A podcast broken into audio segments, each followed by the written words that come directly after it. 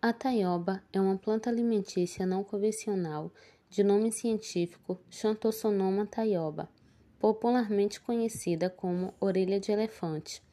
É originária da América Central, mas é muito encontrada nas regiões mais quentes do país, como Nordeste e Norte.